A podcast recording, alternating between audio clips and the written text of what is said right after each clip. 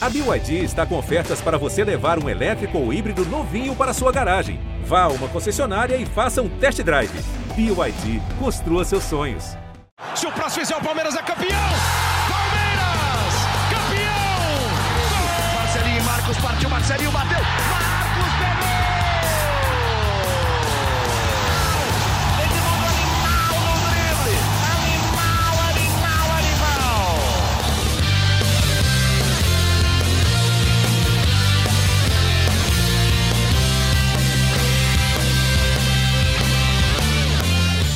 Fala, torcida palmeirense, aqui é o Henrique Totti, começa mais uma edição do GE Palmeiras, o seu podcast semanal sobre o Verdão, aqui no GE. A gente chega nessa segunda-feira para repercutir mais um empate do Palmeiras no Allianz Parque, o desempenho defensivo do time, o desempenho na arena e, claro, a sequência do Verdão na temporada. Lembrando que o Palmeiras encara o América Mineiro nesta quarta, lá em Minas. E para isso eu estou aqui com o Fabrício Crepaldi, o Thiago Ferri, nossos setoristas do Palmeiras no GE, e o Leandro Boca, da Voz da Torcida. E eu vou começar com o Boca. Bem-vindo, Boca. Começar falando de título brasileiro. É, já era, tá longe, como que tá? Quando surge Ferri, Fabrício, Totti, aliás, Henrique Totti, quanto tempo, hein, meu É, cara? deu uma sumida. Tempo que você não lidera esta parada. Um prazer estar aqui com vocês. Quando surge Família Palestrina, é, poderia estar muito puto hoje, depois daquele pós-jogo feijoada que a gente assistiu, mas eu não estou. Eu não estou porque a cabeça do palmeirense ainda está é, no empate com o Atlético Mineiro, que nos possibilitou uma vaga na final da, da Copa Libertadores da América. Eu confesso que eu ainda estou muito feliz. Agora, respondendo a sua pergunta, Totti, para o palmeirense que viveu o ano de 2009, tudo pode acontecer.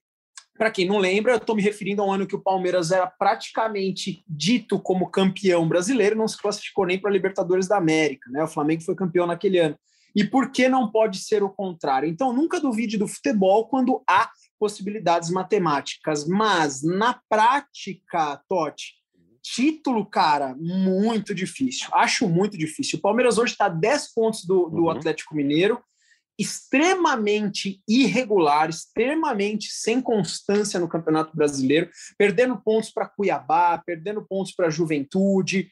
É, Do outro lado, a gente vê um Atlético Mineiro que, apesar de eliminado por Palmeiras na Libertadores, um Atlético Mineiro forte, um Atlético Mineiro consistente, um Atlético Mineiro extremamente regular. É muito difícil você ver o Atlético Mineiro perder ou fazer um mau jogo, né? Então, devido a todos esses fatos, cara, título impossível não, mas muito longe, muito difícil. É, tá longe. Vou passar a tabela antes de colocar o Fafs e o Thiago na conversa. O Galo é o líder com 49 pontos, o Palmeiras é o vice-líder com 39 e os dois têm 22 jogos, né? O Flamengo vem em terceiro com 38, mas com 20 jogos. Aí vem o Fortaleza com 36 em 23 jogos, Bragantino 34 em 22 e Corinthians 34 em 23 jogos. Tiagão, tendo em vista essa tabela, então, a sua análise do jogo de ontem e até a frase do Boca do vídeo pós- pós-jogo e agora do Palmeiras feijoada, é, ficou longe o título, ainda mais pelo que o time vem mostrando. É, tá longe, não tá? Bem-vindo. Fala Totti, Fabrício, Boca, o pessoal que acompanha o podcast. Acho que o que o Boca falou no começo, que foi, pô, ainda tô, tava comemorando a classificação.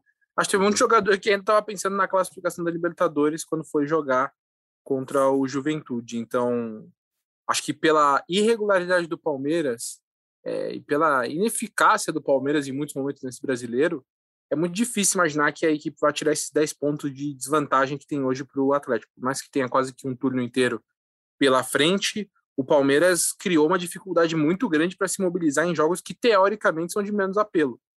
Que é um, primeiro, já é um erro o Palmeiras tra- tratar esses jogos dessa forma, né? Sim. O jogo com Juventude, por exemplo, é o que o Abel falou, era um jogo que tinha que ganhar, independente do que acontecesse. O Palmeiras fez estático, lento, eh, moroso, foi chato de ver. Por mais que muitas vezes o Palmeiras tivesse quase que com quatro atacantes não acontecia nada. Então, é- essa falta de desempenho e essa irregularidade faz com que se se torne muito difícil acreditar que o Palmeiras vai encurtar a distância, inclusive porque o Atlético Mineiro não, não tem vacilado. No brasileiro, o Atlético não vacila, né? Ganha aqueles jogos na marra, que a gente já viu o Palmeiras fazer com o Cuca em 2016. É, a coisa está difícil, mas ganha mesmo assim.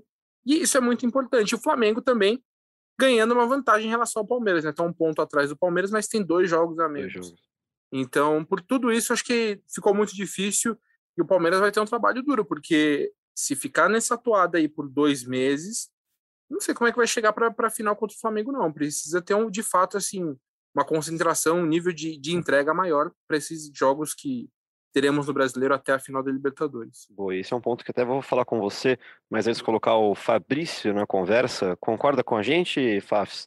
Tá difícil pelo que o Palmeiras vem apresentando e pelo que o Galo e o Flamengo também vem? Um abraço para você, Henrique Totti, para Thiago Ferri, para o Boca, para todos os nossos ouvintes. É difícil discordar de vocês. E hoje eu não vou discordar mais uma vez. Concordo com tudo que vocês falaram. Palmeiras, ele parece desinteressado no Campeonato Brasileiro e eu acho que tem uma diferença grande de concentração dos jogos que o time faz nas competições, principalmente a Libertadores, mas as competições de mata-mata, que o ano passado teve a Copa do Brasil, né, o título, para o Campeonato Brasileiro. É, o Palmeiras ele tem dado alguns indícios de que o Campeonato Brasileiro às vezes não, não importa, assim, são jogos que o time entra desinteressado, entra sem vontade. Então, como o Boca falou, parece que o time comeu uma feijoada e foi jogar. E ontem foi mais um exemplo desse. Não importa se você classificou, se está jogando com um time reserva, misto, titular. O Palmeiras ele tinha a obrigação de ganhar do Juventude em casa. E mais do que isso, a, a atuação foi muito ruim. Assim, mesmo se tivesse ganhado, não criou nada, não, não, não gerou nenhum tipo de perigo, assim, uma pressão, nada. Foi, foi feio. E o Juventude criou chances para para ganhar o jogo, né? No começo do segundo tempo, o cara perdeu dois gols. O gol de cabeça é inacreditável, né? Ele entra sozinho com o gol aberto. Exato. Enfim, mesmo acho que é muito o que o Boca falou. Em números, é óbvio que dá. Falta muito campeonato ainda e tudo bem, pode tirar esses pontos. Agora, o que me leva a crer que não vai acontecer é a maneira como o Atlético e o Flamengo têm encarado o campeonato é, para a maneira que o Palmeiras tem encarado. Né? Acho que o, o, próprio Palmeiras não dá indícios que vai brigar pelo título do Campeonato Brasileiro. Não, perfeito. E depois a gente volta nisso que você falou da questão anímica de jogos decisivos, porque tem torcedor perguntando sobre isso. Mas agora voltando no que o Tiagão falou, porque são 13 jogos até a final da Libertadores lá no dia 27 de novembro. É um tempinho e a gente já teve uma discussão parecida aqui, né? Sobre como usar esses jogos do Brasileirão é, naquela época da, das duas semanas livres que teve, que a gente falou que podia usar como laboratório é, para Libertadores. É, aí eu te pergunto, Tiagão, será que a gente vai ter mais uma sequência de testes? eu tinha separado aqui o fim da sua análise do jogo de domingo, que você escreveu. O ritmo do jogo do Palmeiras voltou ao seu padrão. O Verdão com a bola, lento e sem conseguir passar pela defesa adversária. É, se a gente pensar que até o dia de 27 a gente vai ter esse laboratório durante os jogos, esse é um ponto para o Abel arrumar? É, é, acho que até tratar esses dois meses como laboratório pode ser um problema, viu? Porque é, é, é engraçado, o Palmeiras ele tá na final da Libertadores, já disputou outras finais, querendo ou não ainda é o vice-líder do brasileiro, e o Palmeiras muda a cada um mês, né? Assim, a cada um mês você fala, putz, acho que encontrou o time, depois não, não encontrou, vai precisar mudar de novo, e, e vai assim. Eu não sei é se o Palmeiras. Ainda. Hã?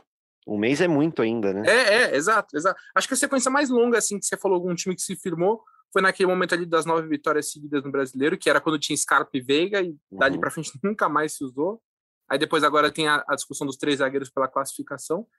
Então, eu acho que o, o Palmeiras precisa encontrar uma cara. É, o, o, ontem, por exemplo, assim, você viu o Palmeiras muito posicionado do jeito que o Abel queria, fazendo saída com três jogadores na defesa, praticamente quatro atacantes, mas assim, lento, mas não conseguia, não conseguia passar a bola. Era, era chato. Eu tava, fui no Allianz, e aí o Palmeiras ficava rodando a bola entre os zagueiros e o Jorge, aí tocava para o Wesley é, na esquerda, aí o Wesley voltava para eles, eles tocavam no menino, voltava para eles, e o Palmeiras ficava rodando assim no campo, no meio campo, chato, o Palmeiras não conseguia infiltrar, o Palmeiras não conseguia, e, assim, isso é um problema do Palmeiras, acho que ontem foi mais, mais claro do que em outros momentos, mas é um problema do Palmeiras. O Palmeiras tem dificuldade para infiltrar em defesas, em furar bloqueios.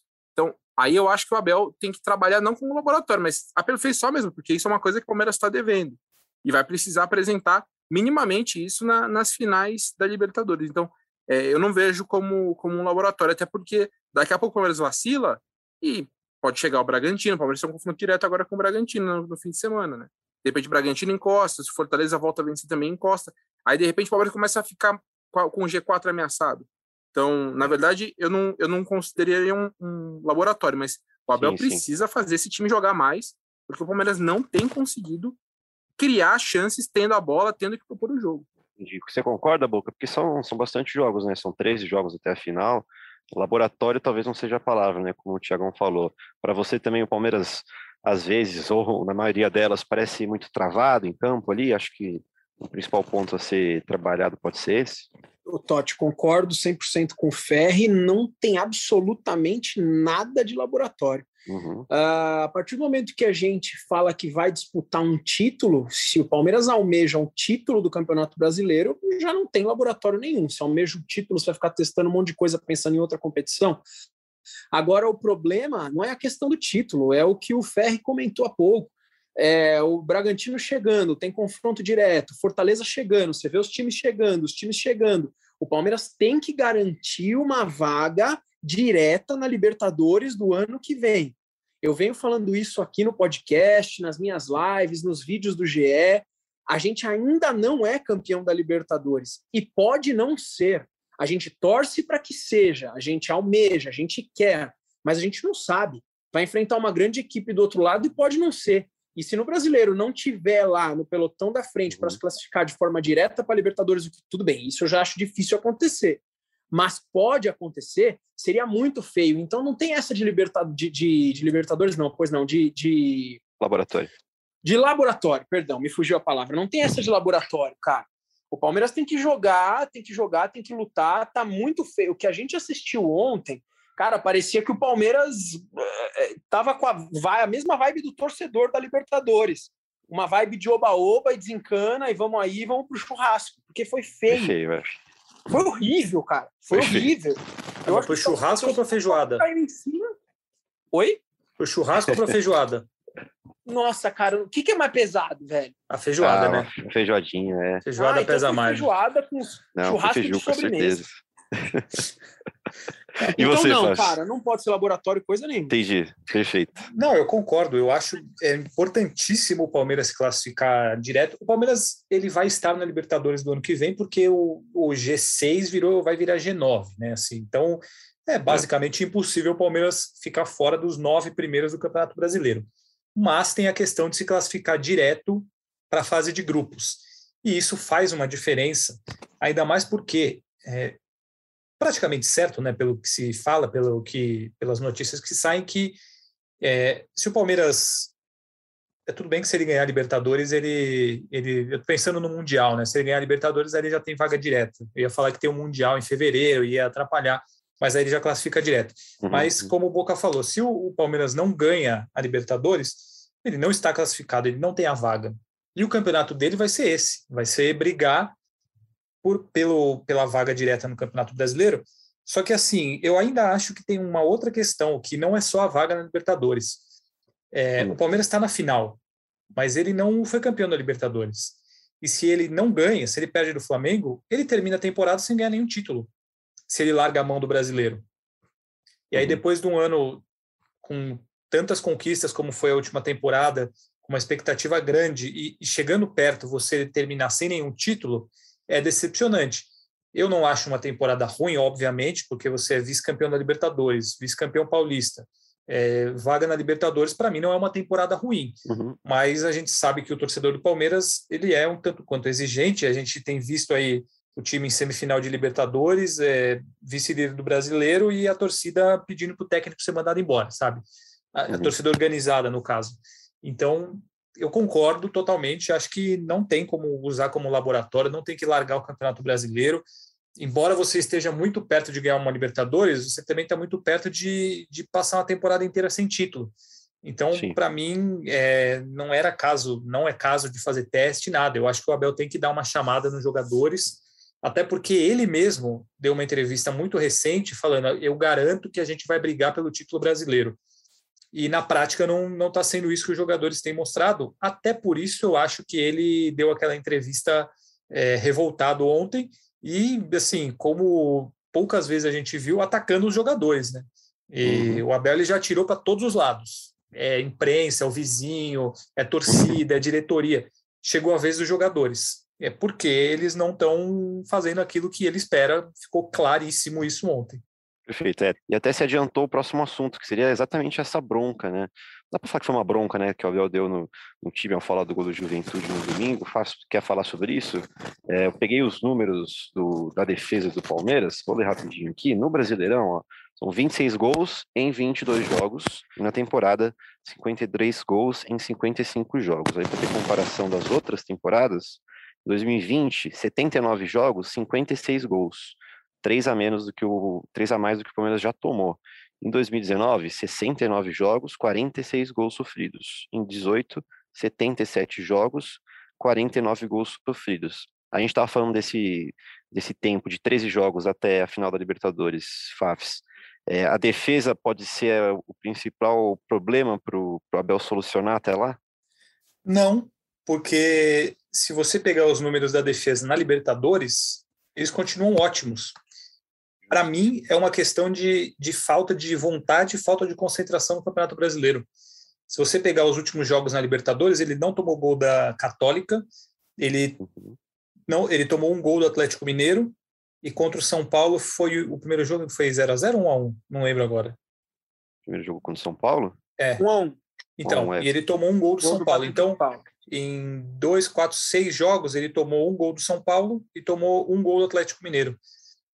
Entendi, seis gols, é seis jogos tomou dois gols. Para mim é, é claríssimo assim, é questão de concentração e às vezes até vontade de jogar a Libertadores e jogar o Campeonato Brasileiro.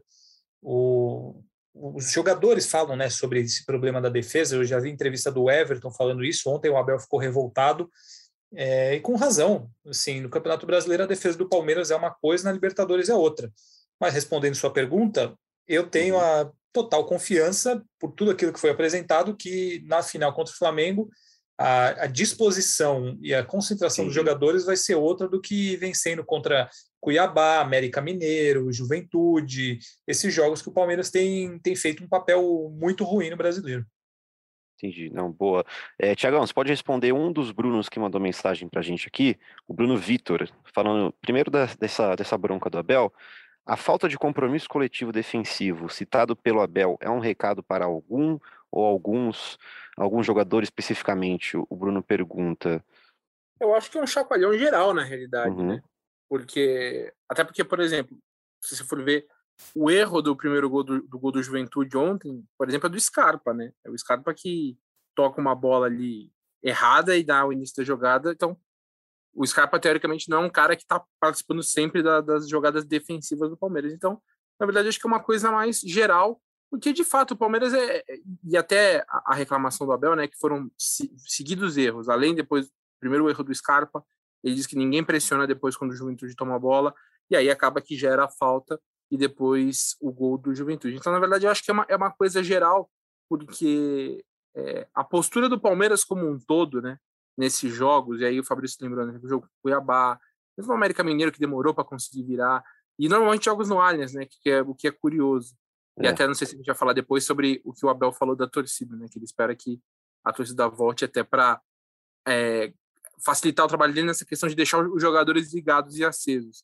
Então eu acho que é uma, é uma questão mais geral, porque se fosse só um cara que tá, estivesse errando, tudo bem. É, mas são diferentes jogadores que demonstram o mesmo problema de falta de atenção em diferentes momentos. Então, acho que foi uma coisa. E foi a primeira vez, de fato, direcionada aos jogadores. Eu nunca tinha visto o Abel falar de forma tão dura com os jogadores como ele falou agora depois do jogo com o Juventude. E é engraçado Pô, que assim, na, Pô, o Abel. Mal, fala, Não, não, a gente, por relatos, a gente sabe que o Abel é muito louco, hum. assim, né? Ele é um cara bem excêntrico, digamos assim, na maneira dele trabalhar uhum. e tudo. O Palmeiras classificou para a final da Libertadores na terça-feira e ele deu uma entrevista exaltando os jogadores, que eu vou com eles até o fim, tenho que ter orgulho, porque não sei o quê. Exaltou.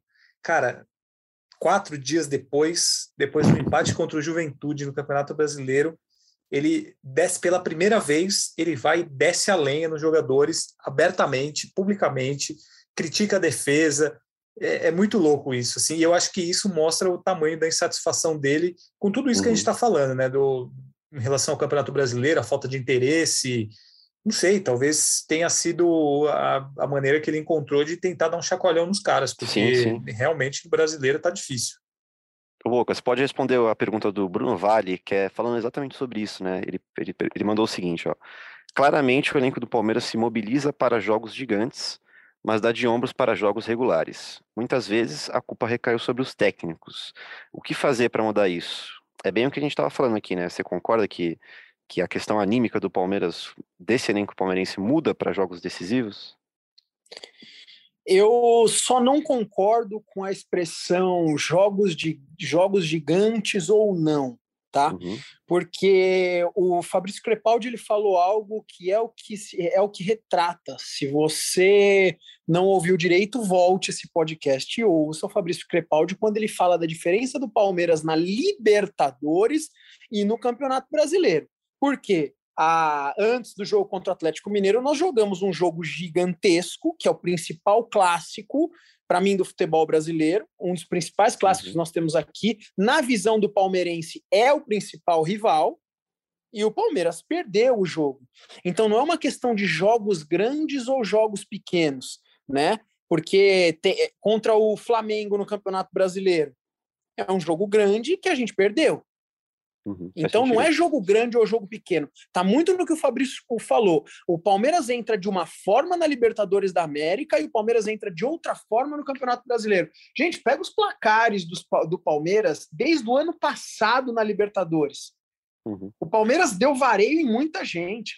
Em jogos mais complicados, não deu vareio, mas jogou muita bola. O Palmeiras contra o São Paulo na Libertadores da América, no jogo de volta, fez 3 a 0 e passeou, e contra o mesmo São Paulo no Campeonato Brasileiro, teve aquele jogo super polêmico lá, que terminou 0 a 0 se eu não me engano, foi um empate, e foi super polêmico. Então você vê dois Palmeiras totalmente diferentes nas competições diferentes, e não em jogos mais ou menos importantes. Essa é a minha opinião.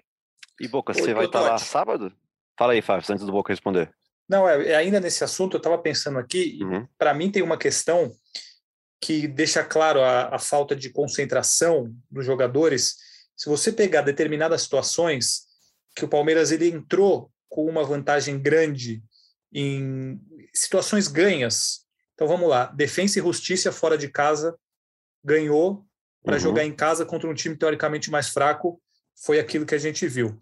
River Plate, você faz 3 a 0 fora de casa numa semifinal de Libertadores, bom, estou classificado.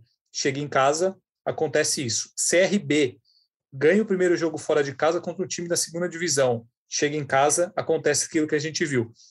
Então, para mim, é, é, claro, assim, é, é evidente. O, existe um, um, problema de concentração, talvez. Uhum. Quando está em vantagem, tem uma vantagem grande como essas, é, o time entra achando que já ganhou. E assim, até o, a gente está falando da Libertadores, que na Libertadores esse ano não aconteceu isso, mas chegou a acontecer contra o River, que era uma vantagem gigantesca, 3 a 0 Sim. e quase conseguiu entregar essa vantagem dentro de casa. Então é uma coisa que, que é recorrente nesse time do Palmeiras. O lado bom é que na hora que o bicho pega, eles vão lá e ganham. É, e se classificam e são campeões mas também acabam perdendo oportunidades e situações, como foi a, a Recopa, como foi esse jogo contra o CRB, que, que são momentos complicados também. Perfeito. Então a gente concorda que o Palmeiras tem um problema anímico e de concentração em determinados jogos. E você que está ouvindo a gente, manda sua opinião lá para nós no Twitter. É, voltando naquela pergunta, que é um pouco sobre isso, até que o Thiagão falou, né, que o Abel comentou sobre o retorno da torcida. É, você vai para o jogo sábado, Boca, ou por enquanto ainda não? Eu, eu não lembro a última vez, claro, com, não, tô, não estou falando de pandemia, que eu não fui a um jogo no Allianz Parque. É. Eu só tenho uma questão que o Fabrício vai me entender agora. Minha filha acabou de nascer. Justiça. Então, realmente acho muito difícil eu ir a esse jogo. Eu quero muito ir. É raro, galera no Allianz Parque, todo mundo me vê lá, já sabe que eu tô sempre lá, mas acho muito difícil deixar minha mulher sozinha com a nenê aí nessa é, nesse momento. Acho que vou ter que esperar ela crescer um pouquinho. Agora em Montevidéu, aí as, aí as duas vovós vão ter que tomar conta.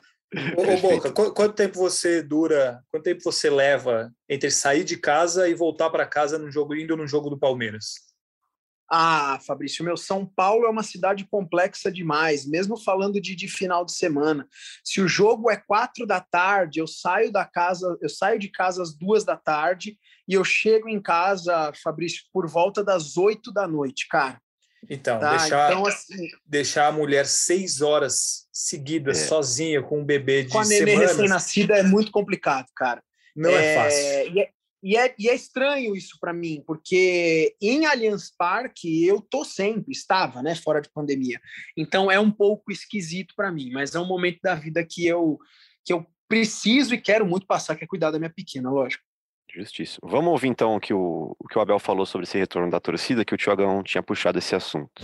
Vai ser uma boa forma de avaliar o desempenho dos nossos jogadores, dos nossos torcedores. Portanto, em relação a isso, estou mortinho, como se diz, estou ansioso que que voltem, porque os adeptos é a alma do, do futebol, como foi agora na Libertadores. No América Mineiro é um ambiente espetacular e é isso que eu espero que venham, que, que nos venham ajudar, que nos venham apoiar, que nos venham criticar. Um, eu gosto, gosto de ter os estados cheios porque um, os nossos torcedores também nos ajudam a avaliar o desempenho de todos nós. Bom, e aí, Boca, como você acha que vai ser esse, esse reencontro, né? Porque o Abel chegou a, a, ter a torcida do Palmeiras na final da Libertadores, mas agora é um outro contexto, né? Depois de, até depois de uma. É que tem um jogo antes, né? Tem, tem um jogo contra o América, mas vem, vem dessa derrota com o Juventude e o Bragantino no sábado. Como, como que você espera que vai ser esse reencontro? É, o Abel não sentiu ainda o que é a torcida do Palmeiras, porque aquela final da Libertadores contra o Santos foram alguns convidados, né? Uhum. Tinha uma porcentagem muito pequena do estádio lá. O Abel não sabe o que é um Allianz Parque cheio de torcedores do Palmeiras. E a torcida do Palmeiras é muito quente, né, Totti? Eu, eu falo aqui, cara, eu já fico, cara, é, é, em outro estado de espírito, porque é sensacional entendeu? Se você pegar a torcida organizada, o torcedor comum, a torcida que vai para apoiar, realmente é, é muito legal. E o Abel vai sentir o que é ser Palmeiras dentro do estádio. O Palmeiras precisa responder dentro de campo, porque tem o outro lado. A gente tem lá atrás do banco a famosa turma do amendoim, Abel Ferreira. É e se o Palmeiras começar a vacilar no final de semana, o Abel Ferreira vai entender também o outro lado da torcida do Palmeiras, de parte da torcida do Palmeiras, a gente não pode generalizar, que é o lado da cobrança durante o jogo, né? Uh, que é aquela galera que fica lá atrás do banco, isso acontece bastante. Então, se o Palmeiras corresponder em campo, ponto positivo. Se não tiver correspondendo em campo, vai ser complicado. Eu acho que vai ser engraçado, porque assim, sem nunca ter encontrado com a torcida, o Abel ele já critica o torcedor várias vezes. Ele é fala história quem é torcedor de verdade, quem quer o Palmeiras mesmo, não sei o quê. E eu estou curioso para ver como que vai ser o, a, relação dele, tanto ali no, no campo, né, com, porque a gente sabe da intensidade dele, com aqueles caras enchendo o saco dele, mandando colocar um, colocar outro, provavelmente até xingando ele em alguns momentos, e depois nas entrevistas também, o que, que ele vai falar sobre a torcida, porque mesmo sem nunca ter encontrado, a relação dele com o torcedor já é muito engraçada, né, pela, pela maneira como ele fala, e o próprio torcedor, que também não sabe se critica, se apoia, se gosta, se não gosta, que, assim, aí falando da torcida organizada, mas eu acho que é, é um encontro curioso. Estou curioso para ver como é que vai ser. Mas, ó, eu, nesse eu... ponto. Pois não, Tiago, fala. Fala, fala, fala, fala, fala, fala, pode falar. É que nesse ponto, nesse ponto, eu, eu tiro o chapéu para as organizadas. Eu vou explicar para vocês por quê as organizadas elas, elas vão criticar ou elas vão cobrar depois da partida, em outro momento. Você pode aqui discordar da forma, de repente, e do motivo pelo qual eles estão lá criticando ou cobrando. Mas as organizadas do minuto 1 ao minuto 90x de acréscimos, ela, ela, ela apoia, ela grita, ela grita do começo ao final. Isso a gente tem que tirar o chapéu, galera. Diferente de muito torcedor, cara, quem se deu 15 minutos do primeiro tempo, o jogo tá 0 a 0 tá começa aquela gritaria, aquela cobrança, que eu fico imaginando se eu tô do lado lá do Abel, a orelha começa a esquentar. Se a gente que trabalha com internet já fica com a orelha quente, é. imagina o Abel Ferreira lá, cara. Tá louco. Tá louco. É, o, Bo... não, o Boca tocou no ponto que, que eu ia falar. Eu tô, meu palpite é assim, O Palmeiras vai ter, no fim de semana, 20 minutos de voto de confiança do público. Porque conhecendo o Allianz como. Pega um jogo, se for o ritmo que for do Juventude, 20 minutos, voltou a bola no Gomes, já vai ouvir o pessoal do Gol Sul. Eu ia é. falar exatamente dessa, dessa situação. Aquela recuada de bola para o goleiro, Nossa. você já ouve aquele. Ah. Aí é você ouve um gritando. E aí é engraçado. E aí você vê o pessoal no Gol Norte, né, onde ficam os organizados, o pessoal batucando, canta e tal. Só que aí começa a contra, contrastar com o restante do estádio, principalmente Gol Sul, ali, o pessoal do Central, do outro lado. Aí a gente começa assim. E aí um grito ali, outro aqui. Isso vai ser legal. O, o, o Allianz, assim, eu já vi momentos maravilhosos. Para mim, a, a final da Copa do Brasil, é, a reta final do Brasileiro de 16 jogos do Botafogo, Chapecoense, o jogo com o Boca em 2018 foi o primeiro jogo na tribuna nova que eu senti a tribuna tremer. O Palmeiras acabou eliminado, mas foi um jogo super legal. Mas assim, nesses jogos assim, meio empurrar, o Palmeiras empurra, vai lento, que nem foi no domingo, a 20, 25 minutos, a coisa já começa a virar, o pessoal começa a reclamar. Mas, é, mas é legal, assim, isso é uma coisa que faz falta, cara, porque é, é muito legal ver as reações da torcida no Allianz Parque é, nesses jogos. E aí, quando começa esse uh, da torcida, é aquele momento que o Dudu pega é. a bola, começa a correr, tentar driblar todo mundo, cai, não sei o quê. Então, isso vai ser legal de voltar a ver no Allianz a partir do fim de semana. Vai ser, vai ser um encontro interessante. Quer ver quando a torcida vaiar os miúdos de Abel Ferreira, se ele vai ficar nervoso com isso. Vamos para mais duas perguntas antes de encerrar. Mas falando do time agora em si, é, o. Caramba, como é o nome dele? Cadê? Diego Ferreira. Diego Ferreira ele segue no assunto da defesa, ele pergunta sobre o Jorge, se ele pode ser deslocado para jogar na lateral direita. Eu imagino que a pergunta tem a ver com o fato do Marcos Rocha estar suspenso para a final, mas acho que não, né? O Abel vai mais trabalhar o, o menino na direita ali, provavelmente, né, Tiagão? Eu acho que sim. Eu até vi essa pergunta também, não, não vejo muito, muita possibilidade. Uhum. É, acho que vai, vai, vai ficar disputa agora entre Piqueres e, e Jorge, quem, quem se firma na equipe. É, até aproveitando o assunto, muita gente reclamou, né? Pô, o Jorge jogou de zagueiro contra o, no, no fim de semana. E nessa, na, na, forma como o Abel joga, até o pessoal que faz análise, né? O pessoal do, do Análise Verdão no Twitter mostrou que com, com o São Paulo o Jorge cansou de jogar dessa forma também. Ele faz a saída de bola pelo lado esquerdo nessa saída de três. Então não, é, não chega a ser uma novidade. Eu achei de fato que ficou. Poderia mais, porque ele é um cara que tem uma boa chegada ao ataque. Então vamos ver se nos próximos jogos o Abel inverte, né? Coloca o lateral direito, no caso o menino, para fazer a saída de três, como foi no segundo tempo, e libera mais o Jorge, porque com certeza é um cara que tem uma qualidade importante para ajudar na criação do Palmeiras no ataque. Perfeito. Essa estava uma pergunta que o Caio César tinha feito.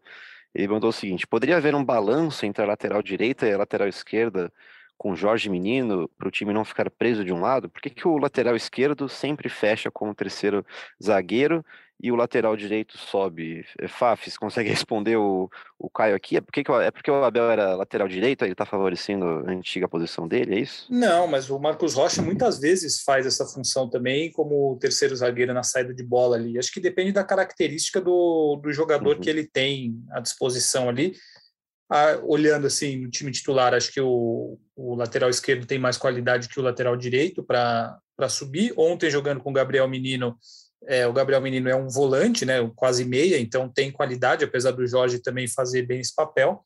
É, acho que é só uma impressão dele. Se ele prestar bem atenção, isso alterna bastante, até durante os jogos. assim. É, o, são vários jogadores que fazem saída de três. Para mim, o Marcos Rocha faz muito, muitas vezes, então acho que não tem a ver com o lado, não. Ontem, inclusive, o menino fez. No segundo Isso, tempo, quando o, Abel, quando, é, quando o Abel colocou o Piqueres, era o Piqueres quem virou ponta esquerda, o Wesley começou a jogar na direita como ponta direita e o, e o menino ficou para fazer a saída de três. Eu só realmente não entendi o porquê disso, né? O porquê ele não aproveitou, ele não fez o inverso, entendeu? Ele não aproveitou o Jorge para um pouco mais à frente, o menino mais uhum. recuado, e depois, se tivesse que fazer a, a, essa substituição, jogar o Piqueres mais recuado e o menino para frente. Mas ele fez isso ontem. É isso, vai entrar naqueles testes que a gente estava falando sobre, sobre essa sequência do Brasileirão. E é isso, amigos. Vamos encerrando a edição 147 do GE Palmeiras por aqui. É, agradecer todo mundo que mandou pergunta pra gente. Não dá para ler todas, ó. O Regis Amed, Renato Paz, Emiliano Pereira, Gustavo Melo, Gustavo Melo que pede o Zé Edgar, o setorista mais pé quente do Brasil na final da Libertadores. O Henrique Gelensky que mandou, mandou pergunta. E muitos outros. Sempre mandem perguntas que a gente vai tentar responder todas aqui no podcast. Valeu, Boca.